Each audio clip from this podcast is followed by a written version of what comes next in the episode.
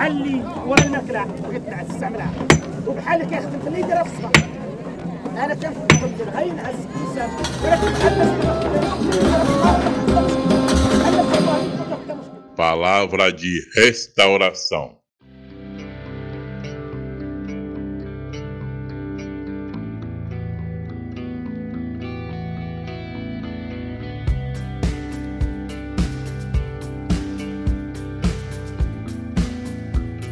Dia 9. Texto bíblico, Neemias 2, 3 e 4. E lhe respondi: Que o rei viva para sempre. Como não estaria triste o meu rosto se a cidade onde estão sepultados os meus pais está em ruínas e os seus portões foram queimados?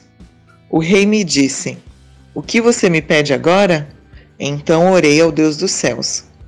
Tema: Ore sem cessar. Após ouvir a explicação de Neemias quanto à sua tristeza, o rei lhe perguntou: O que você me pede agora? O texto, então, revela-nos que Neemias orou a Deus.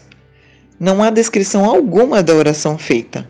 O texto não diz se Neemias fechou os olhos, retirou-se para ir a algum lugar isolado ou coisa do tipo. Na verdade, o verso seguinte, versículo 5, exibe a resposta dele ao rei o que indica que Neemias fez tão somente uma rápida oração naquele momento crucial. Na primeira epístola paulina aos Tessalonicenses, muito tempo depois de Neemias, Paulo escreveu: Orai sem cessar. 1 Tessalonicenses 5,17. A expressão usada pelo apóstolo não quer dizer que devemos passar o dia inteiro sussurrando orações repetidamente mas sim que precisamos ter o hábito de orar regularmente. Além disso, orar sem cessar também indica que devemos depender de Deus através da oração.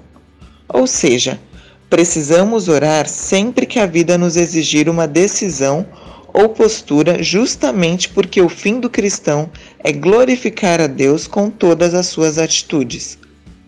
Orar sem cessar, portanto, é depender de Deus e crer que ele fará o melhor.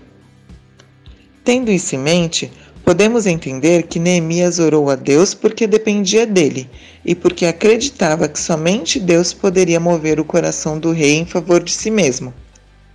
Assim como Neemias, nós precisamos seguir a orientação do apóstolo e depender de Deus através da oração.